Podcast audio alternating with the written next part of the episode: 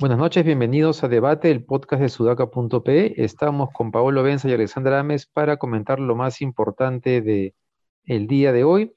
Y uno de los temas que más ha circulado ha sido la entrevista que le hizo hoy día Patricia del Río al eh, secretario general del SUTE. Patricia del Río comenzó el día lunes a hacer entrevistas para Sudaca, que va a ser todas las, todos, todas las mañanas. El lunes estuvo con Francisco Sagasti, ayer con Rafa León y hoy día tuvo una entrevista muy comentada con el secretario general del SUTE. Eh, se ha hablado de diferentes eh, aproximaciones, pero la principal tal vez sea, que, ha quedado, que ha quedado revelada además muy abiertamente por el secretario general del SUTE, es que es esta confrontación con el FENATEP, que es el sindicato que promovió, digamos, Pedro Castillo a partir de la huelga magisterial de 2017 que fue exitosa. Eh, digamos que el SUTEP o la dirigencia del SUTEP que pertenece a Patria Roja, eh, lo que hace eh, explícitamente, abiertamente, es em, tratar de calificar o de, em, ¿cómo decirlo?, reducir toda la motivación política del FENATEP a su posible vínculo con el Movadef y hacer el brazo político de Sendero Luminoso como una manera de desprestigiarlo. Es como si no hubiese otra explicación para el surgimiento de facciones dentro del SUTE. Sin embargo, ahora Paolo Benza, con quien estamos ahora, ha publicado un hilo interesante en Twitter explicando algo que también explicó un artículo de IDL en mayo, y es cómo eh, el nacimiento de facciones al interior del SUTEP forma parte de un proceso mucho más largo que tiene que ver con descontentos eh, vinculados al manejo político y económico de la dirigencia del SUTE, que son, creo que tú has usado la palabra, Paolo, como que la dirigencia SUTE de Patria Roja sea aburguesado o caviarizado o limeñizado, ¿no? Ah, sí. Este, ese es un punto importante, entender que esta pelea es una pelea interna de, larga data y que tal vez las cosas no sean solamente como que la dirigencia de Patria Roja son los, los sensatos moderados y todo lo que está al frente son radicales filosenderistas, sino que hay diferentes movimientos al interior, que no todos los, los maestros que formaban parte del CONARE, que es esta organización que justamente se creó para responder ante la, ante la dirigencia de Patria Roja, no son filosenderistas, que hay otras motivaciones eh, detrás.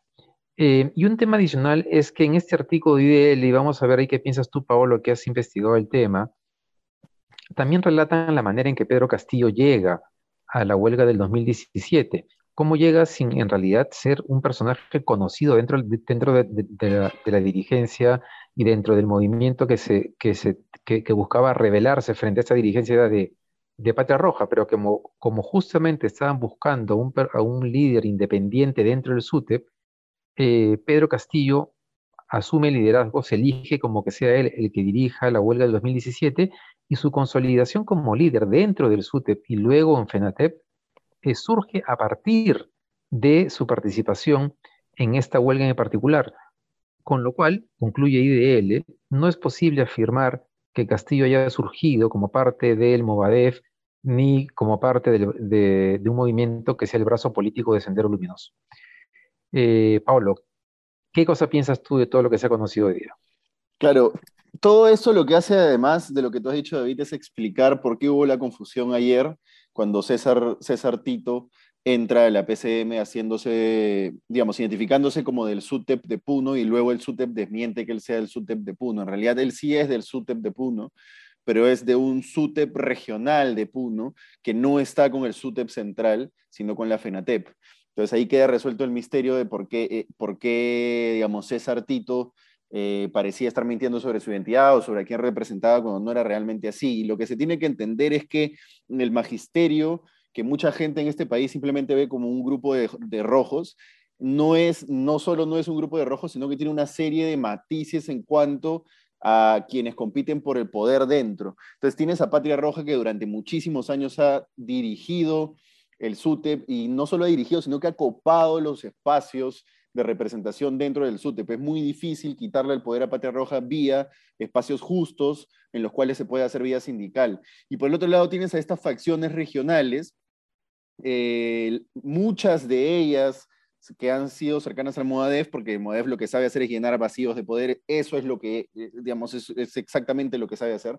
Entonces, estas facciones regionales quieren tumbarse el liderazgo de Patria Roja en el SUTEP desde hace mucho tiempo y se han agrupado en lo que se conoce como SUTERs o, SUTEPs regionales. Como digo, estos SUTEPs regionales, algunos, muchos de ellos son cercanos y sus bases son cercanas al MODEF a través de estos, esta, la presencia de estas personas que por experiencia política saben moverse dentro de los sindicatos y logran notoriedad dentro de esos SUTEPs regionales. Pero no significa que todos los que son miembros de esos SUTEPs regionales, como fue en su momento Castillo, sean filosenderistas o crean el pensamiento Gonzalo, crean que Ismael Guzmán debe, debe salir de la cárcel. Algunos sí, muchos no, pero lo que decía el podcast anterior y que creo que no se está entendiendo es que muchos líderes como Pedro Castillo han tenido para poder fortalecer su liderazgo sindical que tener cercanía con el MOADEF, porque como decía hace un ratito, por su experiencia política, esos miembros del MOADEF son los que más destacan dentro de estas facciones disidentes dentro del magisterio. Entonces, un líder como Castillo dice, bueno, voy a reunirme con ellos porque si yo quiero ser un, dirigente disidente que realmente le valga la pena, entonces necesito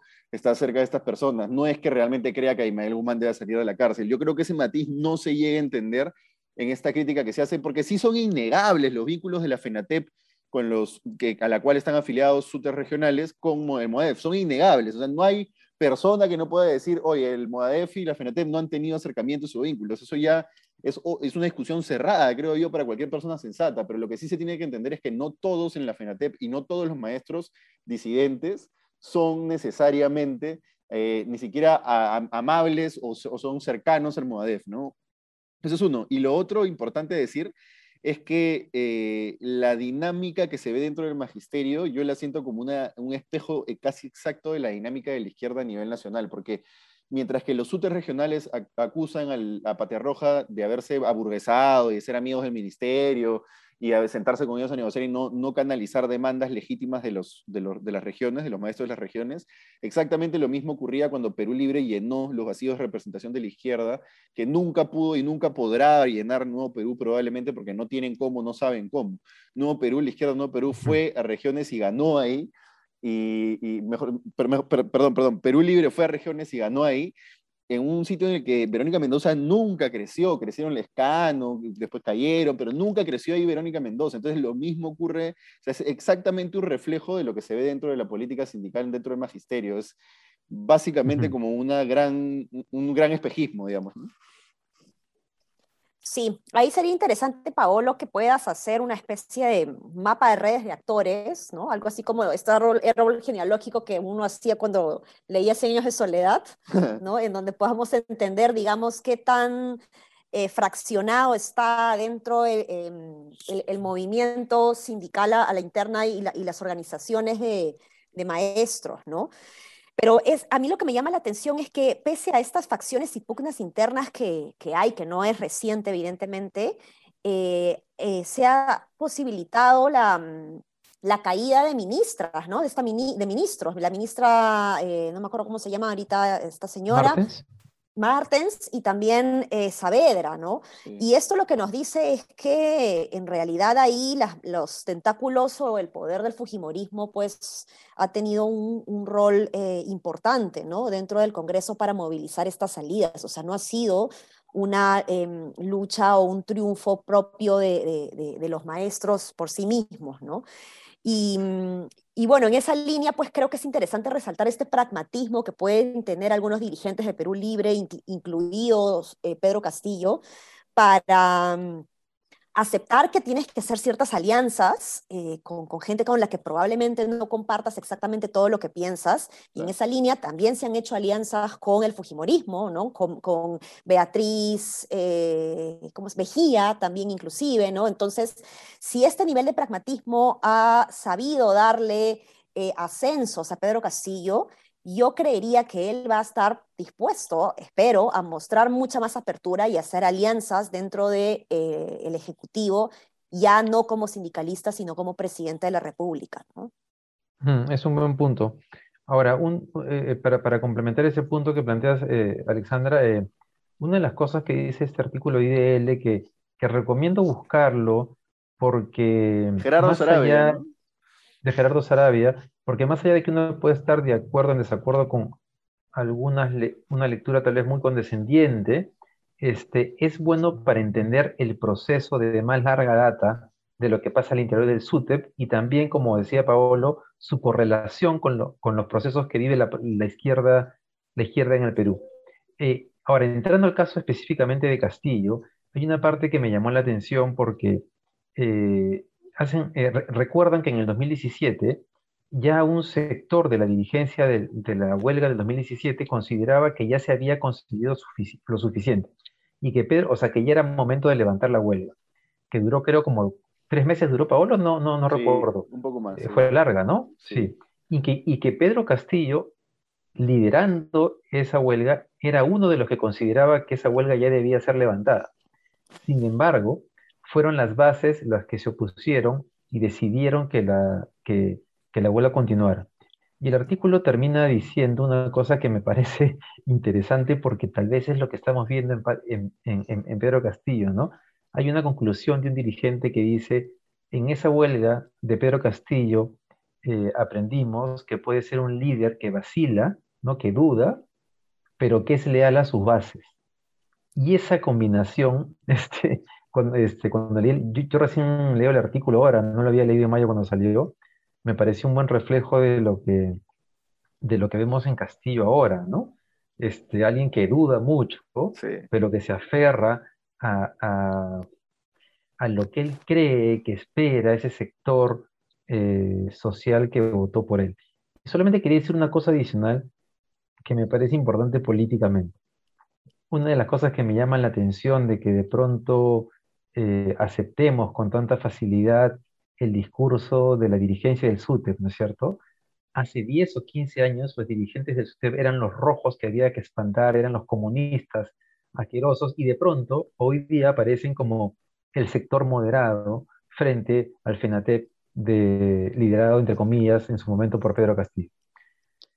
Pero claro, Eso. ahí, ahí lo que la gente no entiende es que desde hace muchísimo tiempo, como bien relata parte del artículo de Sarabia, Patria Roja se ha enfrentado al PCPCL y bueno, ahora sus remanentes o su brazo político, ¿no? Patria Roja, de hecho, nace como algo que es distinto a Sendero Luminoso. Bueno, en su momento no nace así, pero digamos, cuando, cuando existen Patria Roja y Sendero Luminoso, Patria Roja se distingue porque es distinta y se enfrenta a Sendero Luminoso, ¿no? Entonces, eh, yo no sé en qué momento perdimos la perspectiva de que la izquierda tiene unas divisiones bien fuertes y dentro de la propia izquierda hay enfrentamientos que son encarnizados. Lo que a mí me parece, por eso yo fui tan enfático, ¿no? Porque a mí me pareció sorprendente que en, el, en las elecciones, en, la segunda vuelta, Patria Roja expresó abiertamente su apoyo político a Pedro Castillo. Y eso fue, para mí eso fue, cuando yo vi eso, dije, bueno, va a ganar Castillo. ¿no? O es muy improbable que gane Keiko, va a ganar Castillo porque se ha logrado unir a la izquierda de Patria Roja con la izquierda del FENATE, que esas se detestan a muerte, entonces ya, digamos, tiene una base política suficiente para que no se rompa con, con lo que sea que pase en los medios o lo que sea que saquen. ¿no? Este... Pero eso es un logro no de Castillo, eso es un logro de Keiko Fujimori, eso es lo que ella ha logrado, ¿no? eso es otra manera de verlo. Es, sí. otra, es otra manera de verlo, bueno, sí.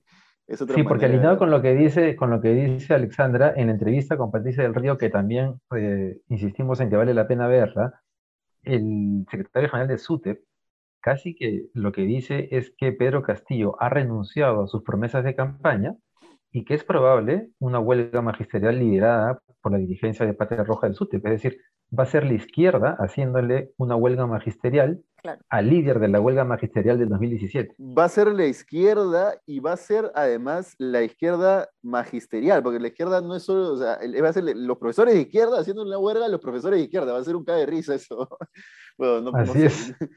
No, no, es que va a ser súper interesante. Sí, sí, sí, sí. Ya no es la izquierda haciéndole una huelga a, la, a, un gobierno de derecha, sino es la izquierda haciéndole la huelga a un gobierno de y, izquierda. Y ojo, el SUTEP, ahí sí, alerta, esto es buena conclusión de la conversación que estamos teniendo, el SUTEP sigue siendo el sindicato mayoritario.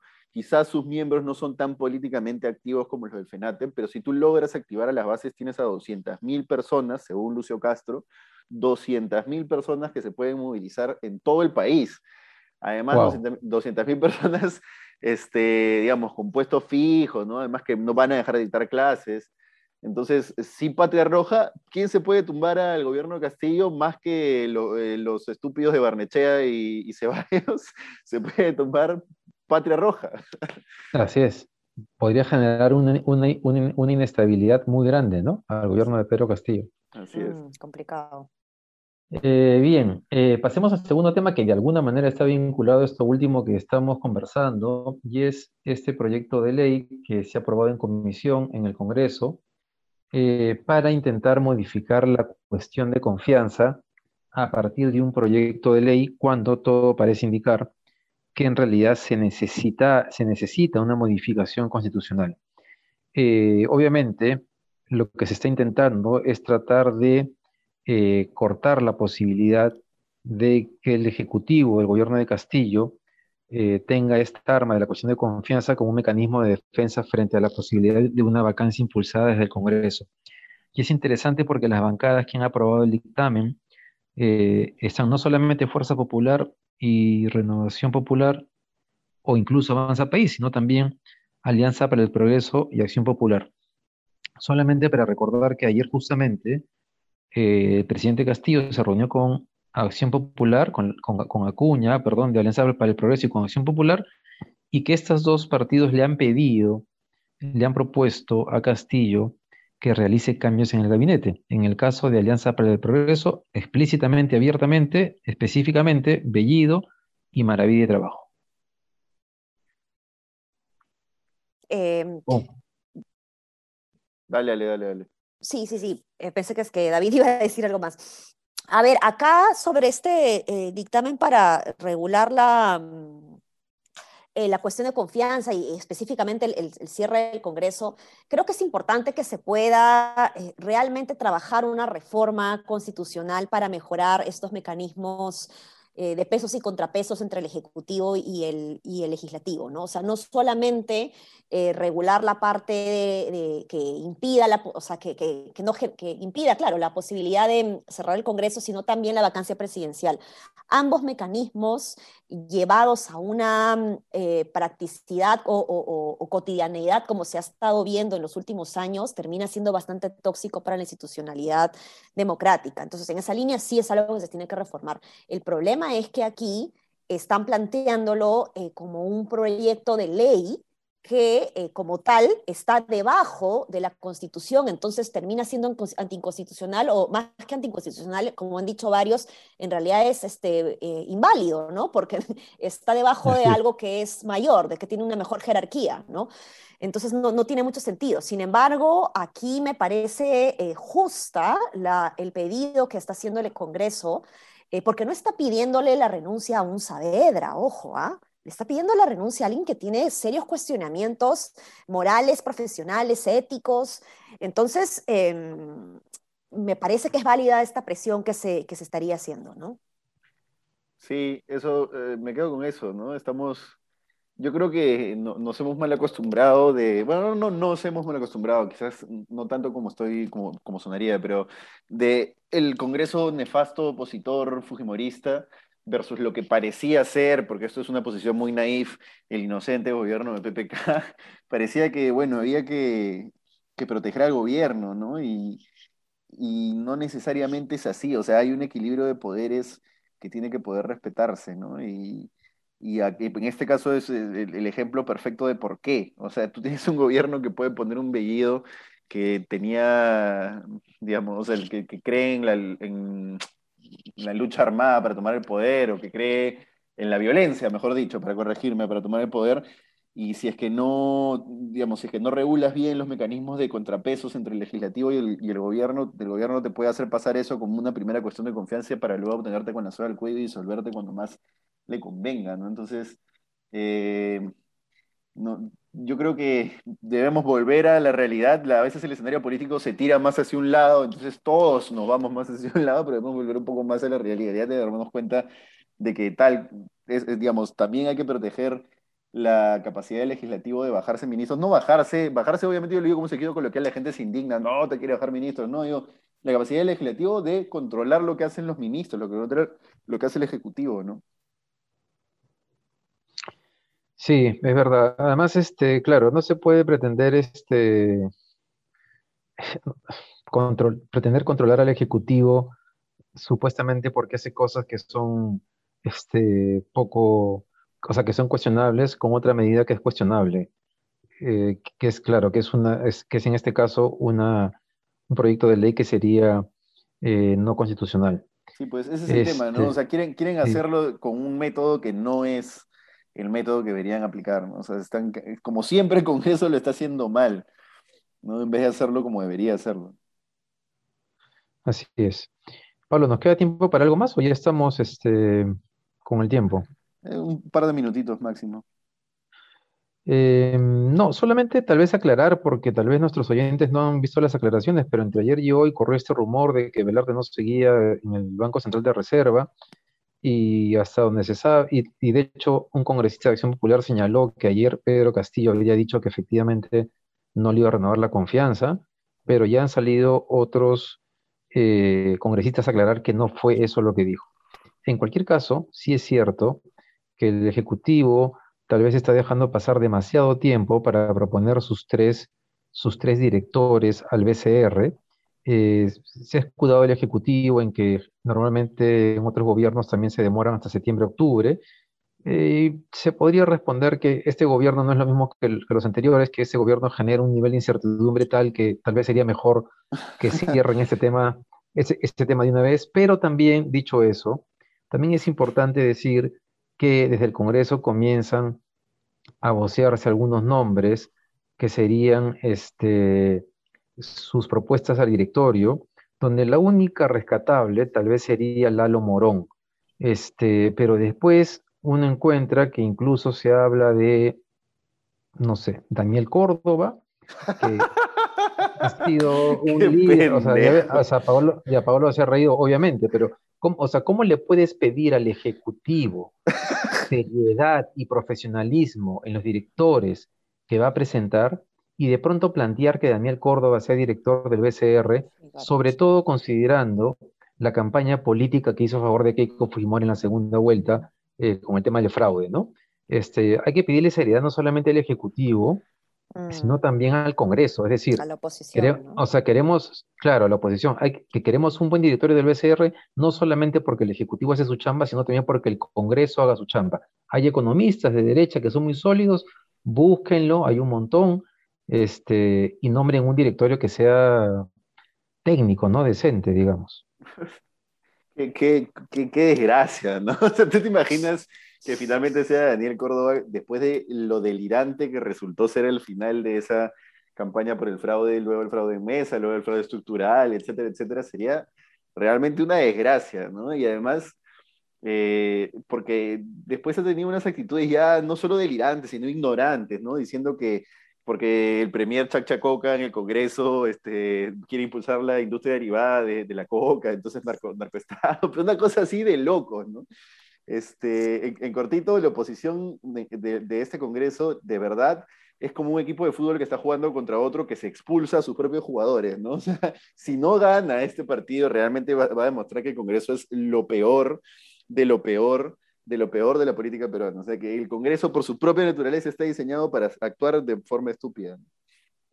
Sí, no, yo me quedo con, con lo que dice eh, David respecto a, no le puedes pedir seriedad pues al, al Ejecutivo y plantear opciones que no son serias, pues, ¿no? O sea, acá este no es, este no es un miniciclo del Congreso, este es un, un miniciclo, un mini hemiciclo del Congreso, sino es un, es un, una entidad técnica. Cuidado con eso, con cuidado con recomendar políticos, por favor, ¿no? O sea, estamos hablando de la estabilidad macroeconómica, eh, monetaria del país, ¿no? Sí, y ellos van a responder que Daniel Córdoba es economista. Yo solamente quiero recordar que Daniel Córdoba apareció luego de la segunda vuelta con, haciendo afirmaciones estadísticas que no pudo sustentar en ningún momento. y si no, hay que buscar el videito para recordarle al Congreso este, el papelón pues. que hizo Daniel Córdoba. En fin. Bien, muchas gracias por habernos acompañado. No se olviden de seguirnos en las redes sociales, también en YouTube, en Spotify y, y recordar que todas las mañanas, Pablo, es a las nueve y media, las entrevistas de Pati del Río. A las nueve, a las nueve a las 9 de la mañana de Patricia del Río está haciendo entrevistas que o son muy interesantes porque como en el caso de ayer con Rafa León, nos dan una mirada eh, buena, profunda de problemas que tenemos en el país estructurales, y en otros casos, a veces más coyunturales, pero muy relevantes en términos políticos, como la entrevista de hoy al secretario general del SUTEP. Nos vemos mañana. Un abrazo.